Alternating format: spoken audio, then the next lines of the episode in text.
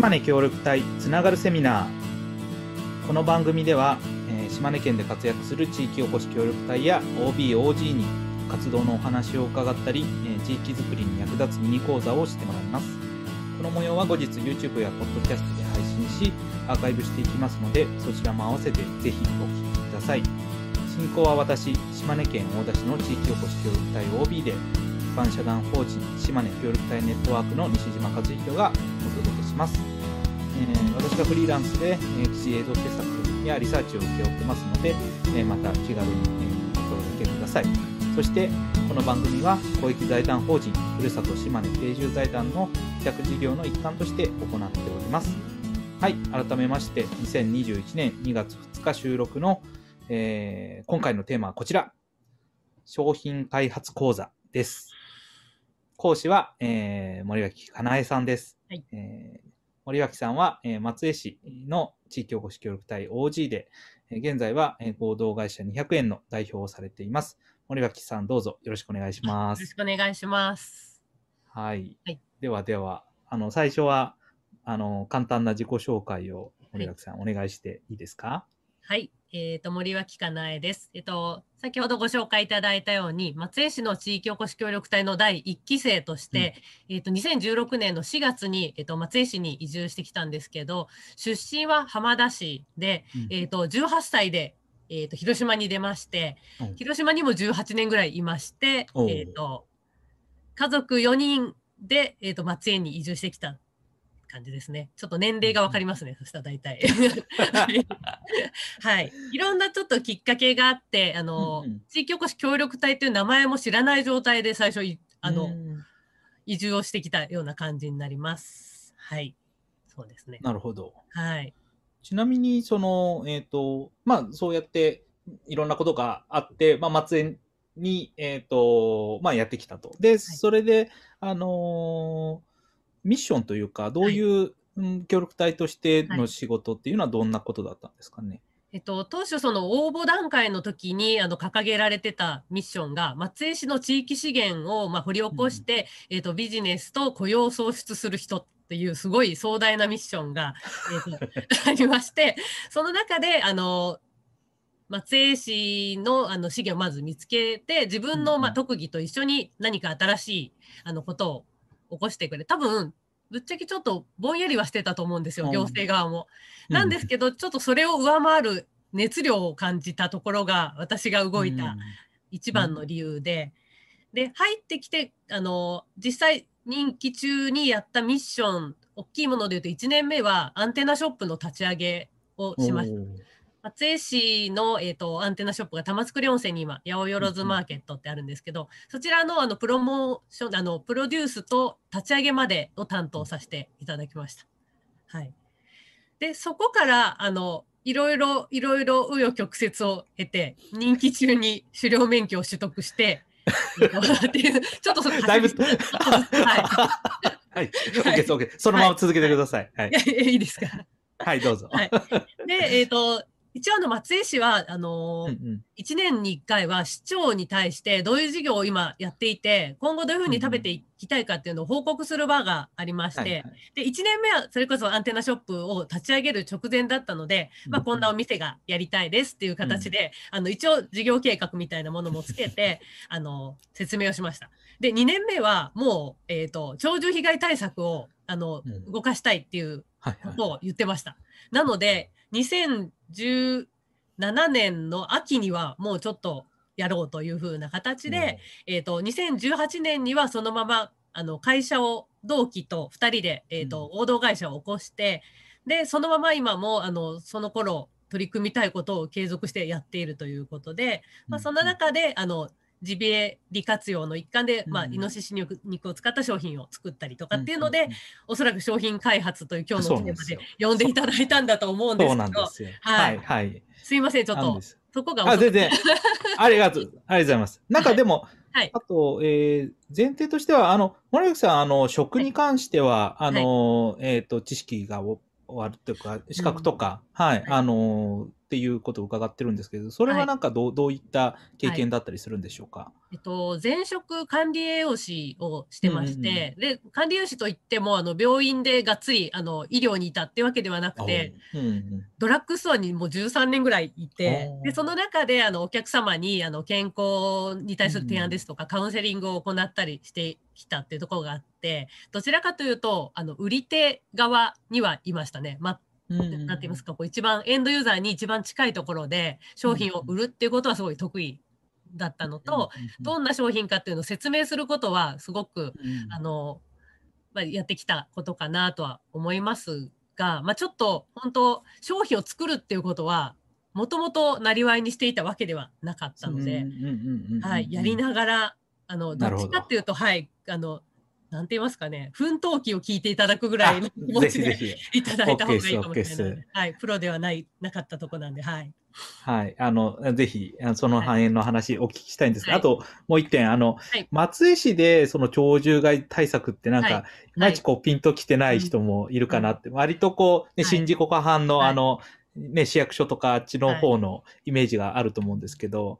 それは結構課題としてはあったんですか？鳥獣害対策みたいな。本当最初は、あの、松江市は困ってないと思ってたんですよ。いろんなことに。観光もあるし、まあなんかいろいろ産業も盛んだし。うんうん、ですけどやっぱり実際その土地に入って足を踏み入れて、まあ現場の方とお話しすると、まあ松江市って言うと、まあやっぱりその、なんていうんですかね、こう県庁所在地で都会なんですけど、うんうん、やっぱり平成の合併で、もともと松江市じゃないよっていう方たちがもう今ガーンと一緒になって、まあ、なんとか郡、なんとか町、なんとか村だったところ。だからそこに行くとやっぱりその中山間地域と同じ課題を抱えてらっしゃるんですけど、ついその行政単位で見た時にそこがやっぱりぼやけてしまう。まあそこを救い上げる人がちょっといないなっていうのを感じたので、逆にここはもうやっていかないと、やる人がちょっといなくなっちゃうんじゃないかなっていうところは感じたところがあります。なるほど。はい、そういった中で、まあ、鳥獣害対策っていう話、はい、テーマが浮かんできて、で、それで終了免許につながっていくっていうような感じですかね。音の発端はやっぱりその今日ちょっとお話に書いていただいた、フランクフルトがきっかけです。はい。あ、本当ですか。じゃあそこら辺の話を、はい、はい、えー、聞かせてください。はい。じゃあ、イノシシフランクについて、はい、はい、な、な、なんで、何がきっかけでそれを作ろうと思っていったのかっていうところがいいですかね。はい。そうですね。えっと、松江市は、その、地域に入る前に60団体ぐらいの、あの、地域のいろんなことをされてる団体さんと意見交換の場を1年、な1期生っていうのもあって、いろんな方とつないでいただいたんですよ。で、まずその中に、あの、松江市の八雲町にある獅子肉生産組合のおっちゃんたちと出会、まあ、その方たちと出会ったっていうのはもともとあったんですよ。うんでもそこで私イノシシやりたいってま思わなかったです特に。えーみたいな。私食べたことないしあのどっちかというと浜田出身なんで魚で育ってるおじいちゃん 海の漁師の方の あの孫なんでなんなんとなくその縁がないところでえそんなのがあるんだぐらいにしか思ってなかったんですけど、えーと、協力隊2年目の、えーと、春から夏にかけてで、えーと、インベ高原祭りっていう松江市のお祭りがあるんですけど、そこにあの協力隊があのお披露目じゃないですけどそこにあの出店をするっていうのが多分今はもう今年はちょっとなかったですけど、何かしら自分たちがあのこれって思ったものをブースを立ててあの出店を構えるっていう、なんか登竜門的なやつがああるんですよ。でその時にあの2年目のその出店の時に、まあ、イノシシっていうワードが、まあ、ちょっと後に一緒に解消することになる同期の佐藤さんっていうんですけど、佐藤さんが、まあ、なんか何をしようかっていうのをあの2期生のことを一緒に考えてた時にその獅子肉組合さんがちょうどその時に試作品のソーセージを作ってたんですよ。このこのぐらいのフランクフルトではなくて、でそれをあの5本ぐらい入ったようなやつを、えーと、いろいろ試作費を多分もらって作って。って試食会みたいなのに多分呼んでもらって、うん、ただまあこれなかなかスーパーに置いても1袋500円じゃ売れんよねみたいなのに、うん、へえまあ確かになみたいな。シャウエッセンとかと比べてもちょっと高いしねみたいなイメージを持たれてちょっとまあ商品化するのは難しいかもみたいな雰囲気だった時にその出店をする時にそのソーセージをフランクフルトにちょっと太めに作ってもらって串刺してその場で焼いて売ったらどうかっていうのをその2年目でやってみようということで、うんうんうん。はい、それはあのやろうということになってそれを出してみたんです。でこの時にちょっと協力隊として初めて私はその協力隊の同期3人で、まあ、任意団体を作って、肉はその組合から買ってでそれを今ちょっともうなくなっちゃったんですけど氷川の方の食肉加工してくださる食肉製品うん。製造業さんに出して加工してもらってそれを返してもらったものを串に刺して売るっていうことで少しちっちゃい初めてだったんですすそういうことが。でなんかあの自分たちの商品ということであのあの利利益といいますかその収益はどういうふうに上げるかっていうのを計算してやったんですけどでまあそこそこ売れたんですよ。なんか珍しいこんなん今までなかったというかまあお祭りの時だったら食べてもいいかなみたいなそのぐらいのちょっとあの市民の方も雰囲気だったんですけどであの結構その年のいろんな松江市のイベントでまあう売り歩いたら、多分1000本ぐらい売れたんですよ。もおすごい はい通算数えてみると。なんか案外売れるなみたいな。うんうんうんで食べたことないけどちょっと初めて食べてみるわみたいな。でその時にちょっと面白いなと思ったのはやっぱりこの食べていただく方に対してそのイノシシのイメージですとかをちょっと聞いてみようと思って、うん協力隊だからできると言いますか。ただなんか臭いイメージがあるとかやっぱなんかもらっても料理に困るとかっていうのと一緒にイノシシに困ってるみたいなのもすごい。肉肉らしいから食べてやるみたいな。そのあいつ憎いからちょっと買って食べるわみたいなのとかも結構いろんな背景を売りながらはい面白いなと思ったんですよ。でそこからえっ、とそれいまだによく言うんですけど私たち協力隊として、まあ、松江市のためになることを考えていかんとなって思ってたんですけどあのそのイノシシフランクに串を刺して売るっていう行為って地域のために特になってないななんなんか特にうん。串に刺しただけだなっていう肉も 肉も組合の人たちから買ってで、加工も加工業者に出してで帰ってきたものに串を刺すだけだねっていうことに気づいて、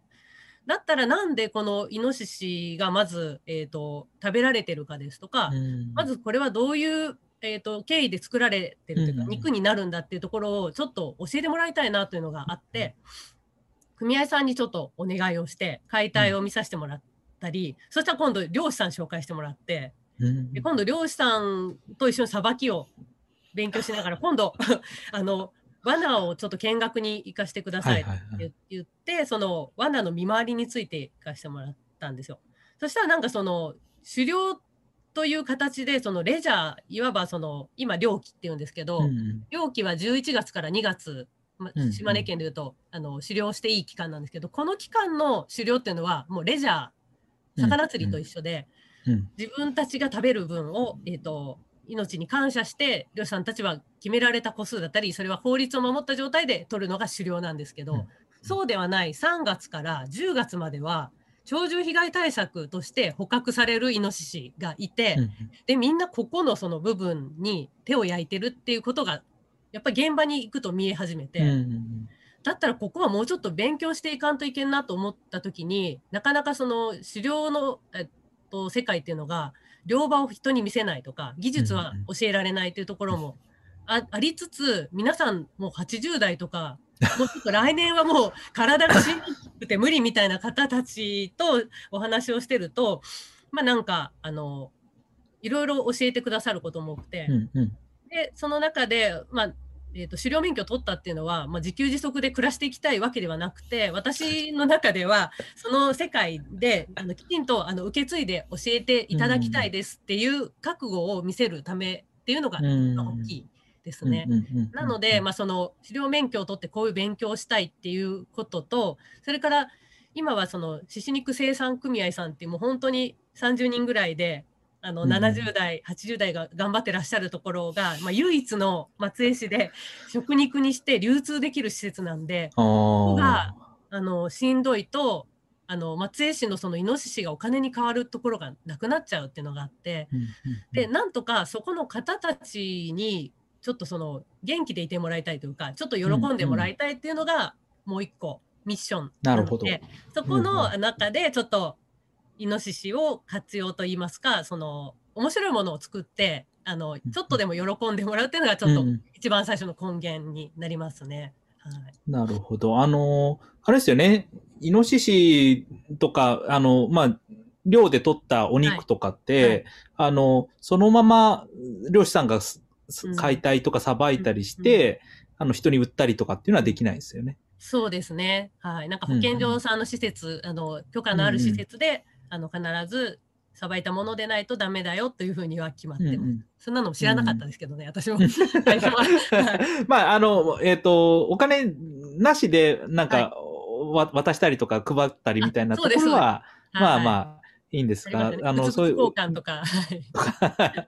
流通させようと思うと、やっぱそういう専門の施設が必要で、まあ、あの、新しく作ったりするところもありますが、すでにあるものがあって、それを維持してる人たちがいて、でもこれがもしなくなったら本当に、えっ、と、それこそね、鳥獣被害みたいなところは、今増えてるうん。わけじゃないですか。その、あの、えー田んぼや畑とかうん、イノシシが壊しちゃったり食べられちゃったりとかっていうのとかっていう、それに対しての、まあ、課題に対する、まあ、アプローチだったり、そういうイノシシフランクからの手応えが、はい。あの、えっ、と、そこの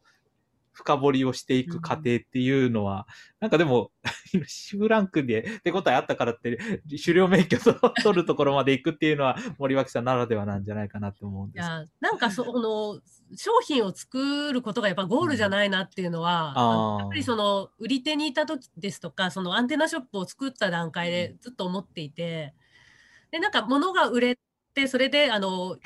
それこそ貢献できるところも大きいとは思うんですけど、うん実際その蓋を開いてみるとすごくいい商品とか面白い商品作ってるんですけどなかなかその作る時あの作る現場が大変だったりとかあのアイデアが出ないとかそういうところで困ってらっしゃることが多いなと思ってそれをなんか簡単にこううちょっと売れないんで売れるようにしてくださいとかは言えないなってちょっと思ったのでそれは実際自分も足を動かしてあの一緒に汗かいて作っていきたいなっていうところが大きいなと思います。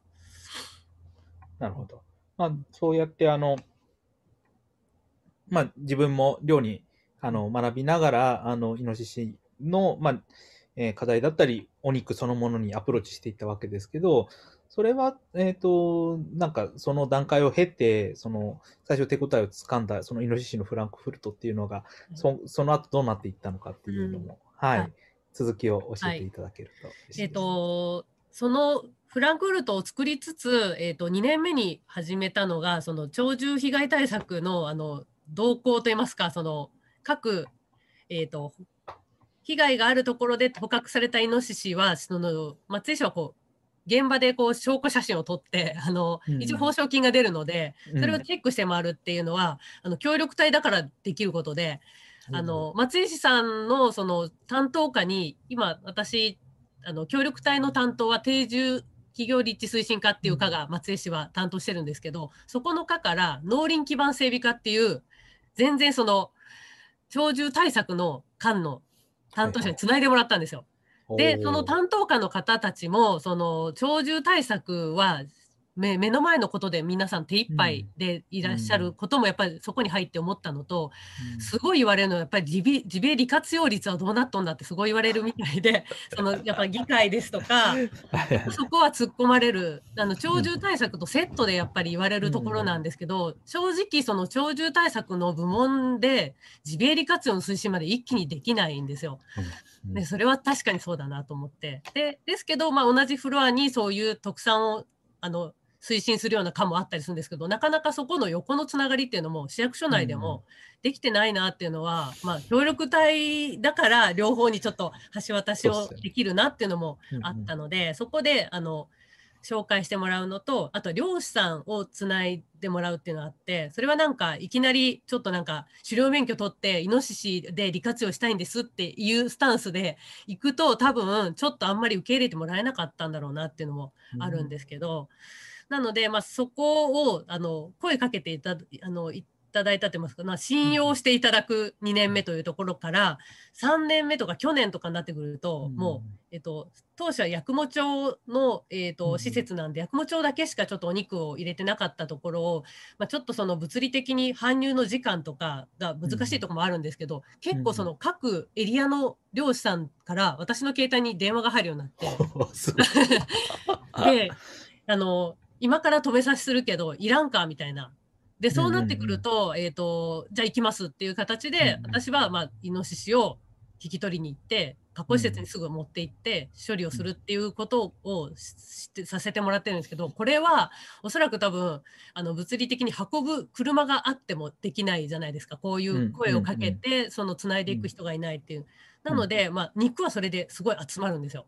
でこの集まった肉はやっぱりいい形で喜んでもらう形にしていかないとうん。それ肉ばっかり溜まってもあの会社もちょっと傾いちゃうので。なので私は完全にその夏場のその漁師さんたちが処分に困るイノシシしかも使わないことにしました。なるほど。こういうジビエリ活動で。は。なのでそういう本当はその冬場は脂の乗ったいいボタンうん。鍋の肉が欲しい、シェフたちはやっぱりそこを言われて、うん。でそこは私は適切に組合さんをつなぐんですよ。今の時期の肉は。なんですけど私が商品開発するところはあの夏場の脂のないものをど。どう美味しく食べるかっていうところで、えっと次に開発したのが油を全部落とした、えっとこういうジャーキーですね。これ多分お結構いろんなところでも作られてると思うんでですけど、イノシシジャーキーをこれは逆に油があるとトリミングされちゃうんで全部10キロ収めても8キロ分まで油を取られると意味がないんですよ冬場のものだと。なんで夏場のものをしっかり集めてでこれも完全に外に出してます。全部あの製造はほほぼ委託であの、うん。やってもらってる。うちに私たちは別の動きをするという形で、商品はあの歩いていってくれる、まあ、ちょっと啓蒙してくれる広告というふうに考えて、えー、とこういったものを活用して作りました。でもこれとかもそのあの今だったら多分あれなんですけど裏表示とかもあのなかなかあの制度が変わったりしてあまあ既存の会社さんとかあの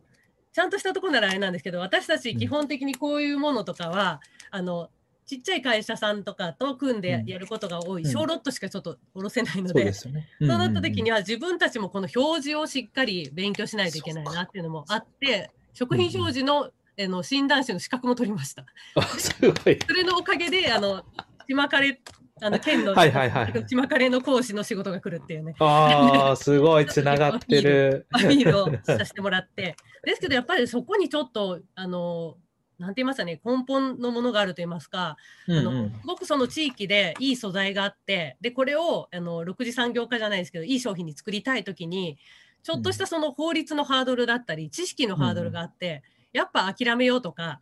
こんなちょっと無理かなとか売ったはいいけどなんかこれはちょっと間違ってるんで下げてくださいとかになりかねなかったり、で本当はそれを百貨店とかに卸すともっとなんか厳しいこと言われたりもするんですけど そこをあのちゃんと地に足をつけた状態で一緒に考え伴走できる人っていうのがやっぱりうんうん。本当必要だなと思ってて、うんうんだから協力隊で食品を作っていくっていうのはすごく私は意味があることだなと思ってます。なんかコンサルじゃない。コンサルはしたくなくて、コンサルを入れてあのなんかもう何もなんかこう理想論言われたけど、うまくいかんかったみたいなのもやっぱ現場に入るとうん。行くことがあって、ではなくってできるだけなので、まあ、一緒に体を動かしてうんうん。こうするとか、あとは、まあ、あの情報を持ってくるとかこの補助金で使いますよとか、であの デザイナー知ってますよとかそういう形でもいいので何かあのやっていくっていうことと私は自分の名義の商品を作るということであの、うん。組合さんの肉を買うなりあの製造をお願いするけど販売責任は自分たちが持つっていうところであの折り合いをつけたかなと思います。なるほど。なんかはい、すごく、いや、森脇さんの動きすごいなと、今の話を聞いて、やっぱりあの、なんだろう、課題とか今の状況っていうのをしっかり把握するフェーズがあって、でそれはなかなか、今までね、あの、近くにはいたかもしれないけど、まあそれは、あのー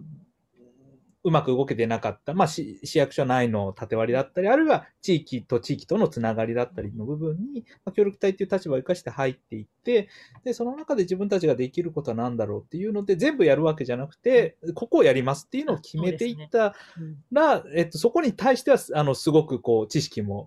あの、入れて、食品表示の資格まで取ってやっていくっていうのは、でもなんかすごくお話を聞いてす、あの、入ってくるというか、あの、ぜひそういう商品も買いたいなって思,、思える、あ、なるほどと。だそれでだから加工の、あの、えっと、まあ、ジャーキーだったり、はい。あるいはフランクだったりっていう、はあの、ものになっていくんだ。はい。ストーリーがすごく、あの、入ってくるので、なんかすごく、ざいます。あの、状況も知れるし、はい。単に美味しいか美味しくないかだけじゃない、あの、ストーリーが見えて、すごいいいなっていうのを、あの、お話聞きながら、もうね、本当ストーリーを売れっていうのも、なんかこう、ストーリーが必要なのってすごいよく聞くんですけど、やっぱこのストーリーを売るって、当事者になると難しいなと。いや、こんなやってますみたいな。ね。難しいんですこういうふうに聞いていただくと、そうなんですよ。なんで、なんか、最近出した商品がこういう、これはレトルトなんですけど、これ、あの、加工は浜田のシャトランさんという金木の会社がしてくださってるんですよ。なのへで、こちらも、あの、これは、えっ、と、それも先ほどの夏場の赤身の肉を使って、えっ、と、松江の中華料理屋さんにレシピ監修してもらってう。ん作った商品で、私たちまたこれ何もやってないというか、肉さばいたぐらい ですね。でもそれぐらいちょっともうプロの方がいらっしゃったり、うんその方たちのその尊厳って言いますかそこに触れてそこをつないでいく役割ってすごくあの必要だし、まあ、協力隊って本当そういう意味ではうんめめちゃめちゃいい存在なんじゃないかなとうん。自負自負しますけど皆さんも多分 きっと。はい。そうですね。今今の商品、はい商品名はな,、はいなんていうやつですえか、っ、とこれミラーになってますか？ちゃんと映ってますか？いや、大丈夫です。ちゃんと映ってます、はいこっちは。えっ、と、はい。松江ジビエ異国の味って言って、うんうんえっ、と、イノシシの胃と、うんいえっ、と、異国っていうのが、あの、いろんな国の異国を混ぜてて、あのうんうん同時に3種類出しました。おー、ですごい。えーとちょっとこれだけだと商品だと分かりにくいようにあえてしてるんですけど、一応こういう形で、えっ、と、パスタソースと、えっ、と、うんうん骨と肉を使ったスープと、麻婆豆腐の、えっ、と、3種類を同時に作りました。うんなるほど。なんかそ、れも、はい。あ、えっ、と、その赤身のっていう、まあ、はい油がそんなに乗ってない肉の、あの、夏場の肉の特性を生かしてはい。っていうような感じですかね。そうなんですよ。なんかこの、私がやっぱその鳥獣対策でいろいろ現場を回る中で、イノシシがこう、地中に埋められる現場すごい見てて、9あの割取ったけど、さばかずに。で、んさばく、なんか、いらんのんだったら埋めるでみたいなすごい言われて、あいりますみたいな。で、3日連続でさばきに行くみたいなのもあったりして。で、そういうのを、あの、ちょっとでも、その、異国って言いますか、その、この土の中から、外の世界に旅に出てほしいなと思ったんですよイノシシに。なんか本当はなんか旅するイノシシ的な、なんかもっとこう、なんか話が飛んでる イメージだったんですけど、ちょっとこのあたりは、あの、あの、相方がコピーライターをあ。されるので、いろいろこの名前もバンとすぐに降りてきて、うんうん。あの、商標まで取って、あの、はい。お。すごい。はい、なので、まあ、ちょっと異国を旅してもらうっていう意味で、まあ、いろいろまた今後も展開できたらなと思ったのと、やっぱり松江のそのいい料理人さんに一緒に組んでもらうっていうのは、それこそ三つ星シェフと組んだら、まあ、いい商品できると思うんですけど、なんか愛をすごく感じて、なんかこの背景を話したときに、なんかそれだったら協力できることならしますということで、う言ってくださったことがすごい嬉しくて、なので、まあ、本当近くの人と手をつなぎ合って、イノシシをちょっとと遠くに飛ばすみたいなあのイメージの商品ができて、すごいあの個人的に嬉しく思ってます。あの真空レトルトなので、常温でどこでも行ってくれるなと。なるほど。はい。素晴らしい。あの、製造については、まあ、その、はい。えっ、と、いろんな島根県内のとこはい。頼んだりとか、小規模のとこ頼んだりみたいな話がありましたが、はい、あの、販売の販路とかっていうところはどうされたんですかね？そうですね、今これが本当1月に発売したばかりなんですけど、うんうんえー、と一応こちらがその補助金あの商工会議所の持続化補助金っていうのを初めて申請書、計画書を作って申請して、あの補助事業ではあるんですけど一応そのオンラインを、えー、とまず基盤とするということであの、うん。あんまりその流通でバンバンお土産物屋さんで卸すっていう商品ではなくってうん。できるだけこれもう限定何百食ぐらいしかできないのでこれは本当に2020年の夏場に取れたものを限定数をできるだけあの今みたいな話を 乗っけた状態で食べていただきたいなっていうところもあるので今販路すごい逆に絞ってます。ああ、はい。えでもそれはなんか絞って、どなんかど今後どうなっていくっていう、あはい。やっぱりね、利益上げるためにはある程度ロロットいかないといけないと思うんですけど、どうそそれはどうこう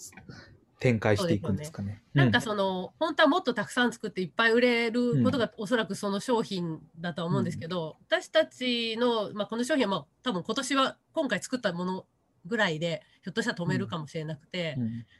なんでちょっと今度はまあ夏場にまたこの原材料分をしっかり作って、来年はまたもう1種類ぐらい増やしてあの売っていきたいなっていうところとその異国の味をちょっと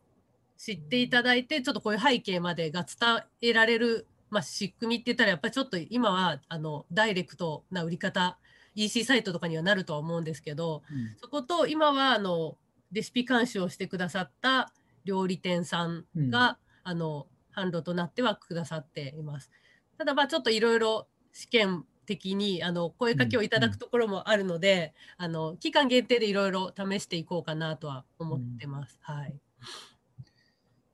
っとお時間になってきたので、はい。最後に、はい。あの、森脇さん、この、まあ、あの、イノシシフランクを売るところから始まったこの、はい。チャレンジですけど、はい。なんか、えっ、と、今後どういうふうに、こう、はい。な活動ができていくといいなっていう、なんか、はい。夢というか、はい。あの、はい、目標とかありますか？はい。そうですね。なんかあの、ふ2つありまして、えっと、1個はやっぱりその、私もこの鳥獣対策に関わって初めてこういうあの地域課題があるんだっていうことが分かって、そこからあの協力隊の任期中に全国に飛んだんですよ。ジビエサミットとか、そういう鳥獣サミットみたいな。うんでそういうところとままたそういうところで、まあ、やっぱり協力隊の方と出会ったりとかその地域のいろいろそういう支援をされてる方と出会った中でもうこれはあのなんて言いますかね各地域でこういうことが起こればいいのにって思ってて、その埋めないできるだけ埋めないような、その食べることだけではないなんかいい方法があればそこをちょっとやっぱあの全国の方ともネットワークを取りながらあのその部分を改善したいなと思うので、私のまあこれは夢って言ったらあれですけどこういう商品を作らなくてもいい社会っていうのがひょっとしたらイノシシを無駄に殺さなくてもよくなるんじゃないかなというところがあるのでそういうなんて言いますかねこうこちら人間側でできるその防除はしっかりする。その動物の生態をしっかり勉強するっていうことを、まあ、来年度はちょっと事業としてやっていくつもりなので動物の、まあ、人間側の勉強研修会っていうところと、まあ、そういう埋めないためのものっていうのが一つ目の、えっと、夢です。でもう一個はやっぱり食っていうのが私の軸をずっと作っているなというのもあってでイノシシの解体とか結構子供もついてくるんですけど、まあ、それなりに何か受け取るものがあるようでなんかそういうことがそのイノシシだけではないんですけどやっぱ農家さんともつながってきたりするのでその食や命のまあなんて言いますかねその次の世代への架け橋になるような活動がちょっとできればなということで、ちょっとやっとこの40歳ぐらいにしてその栄養士にずっとなりたくって食っていうの、テーマでずっとずっと回ってきて、やっとまた戻ってきたなということで食をあのやっぱなんかこうい食育というところもちょっと頭に入れながらそういう話もしていければなと思ってます。はい、はい。あはい。ありがとうございました。はい。お時間となりました。あの、島根協力隊つながるセミナーいかがだったでしょうかえっ、と、この、こんな感じで、えー月に2回、えー様々な活動に取り組んでいる、え島根県の地域おこし協力隊や OPOG の活動のお話を伺ったり、え地域づくりに役立つミニ講座をしてもらっています。YouTube や Podcast でも配信中です。詳しくは島根協力隊ネットワークのえウェブサイトや Facebook ページをご確認ください。え次回もぜひお聞きくださいということで、えっと、今回、あの、森脇さん、本当に、あの、面白い話というか あの、わあの、なんか、なんだろうな、チャレンジしてる、あの、同じ方向向いて、あ、こういう、本当に、あの、認識を持って、このチャレンジをしていくんだっていうのが、あの、明確にわ、わかる形のお話ですごい、あの、森脇さんの活動、今後も追いかけたくなりました。ありがとうございます。はい。今日はどうもありがとうございましたありがとう。ございました。Thank you.